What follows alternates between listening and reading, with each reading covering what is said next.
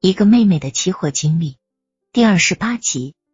从法庭出来已经快四点了，玉姐留了下来去她老公办公室了。我和红妹走出法院大门口时，见老反在门口等我们。老反提出一块找高律师坐坐，感谢高律师的大力帮忙。我当即给小高打电话，小高说明天就五一啦，闹非典饭店舞厅都没法去，想坐坐的话，请我们到家里找他。但有个条件，让我必须陪他跳个舞，这就算感谢了。晚上，我和老反分别到了小高家，小高向我们询问下午的庭审情况。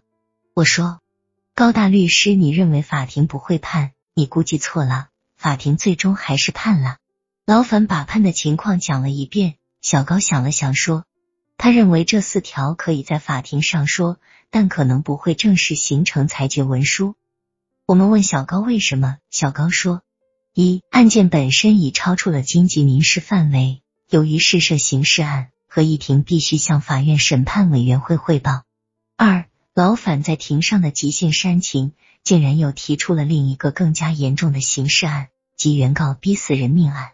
如果引起法庭注意的话，恐怕原告将会有吃不了兜着走的结局。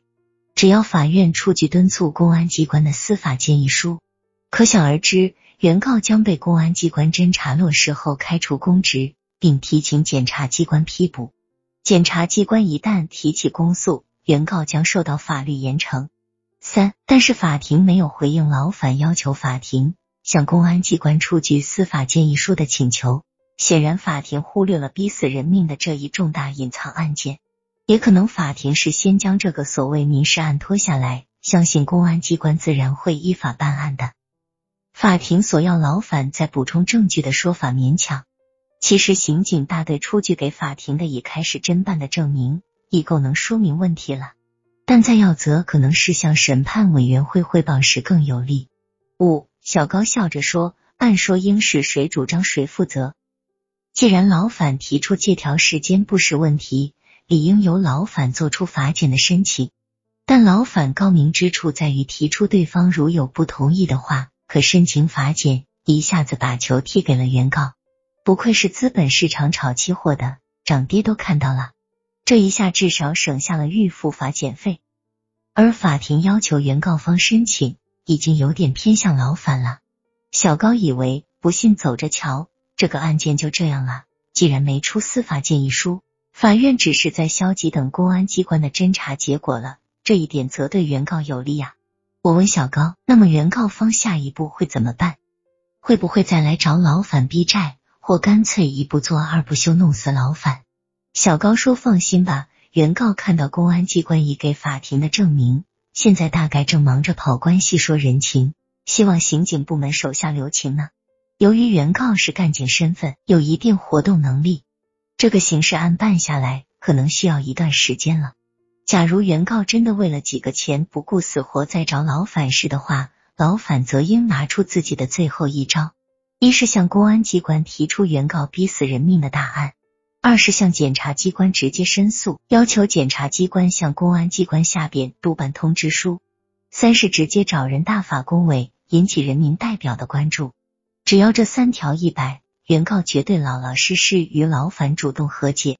我说小高呀。你将来一定会成为第一大律师的。小高对老反说：“估计在原告的活动下，原告会找一些没有指使人绑架你的证据，人家又不在现场嘛。只要抓不住行凶人，公安机关不好认定，原告肯定就是主谋。这一弄案子也难说会拖多久。法院等公安，公安寻凶犯都是时间呀。”他劝老反静下心来，好好赚钱去吧。还有另外那么多债主等着你还债呢。炒期货是个高智慧的投机事业，人生能有几个八年呀？既然你在那个行当里拼搏了八年，艰辛的背后也有经验，扬长避短，也许是会成功的。记住毛主席的一句话：主动的地位和有力的恢复，往往在于在坚持一下的努力之中。我笑着说：“高大律师如果去炒期货，绝对是高手。”小高说错了。像他这种分析问题太逻辑化的人，最不适合炒期货。水至清则无鱼，期货上你们使的是朦胧。我笑个不停。说小高搞股评气评合适，看连场朦胧都知道。小高说，由于有时办案需要，看过期货上的一些书。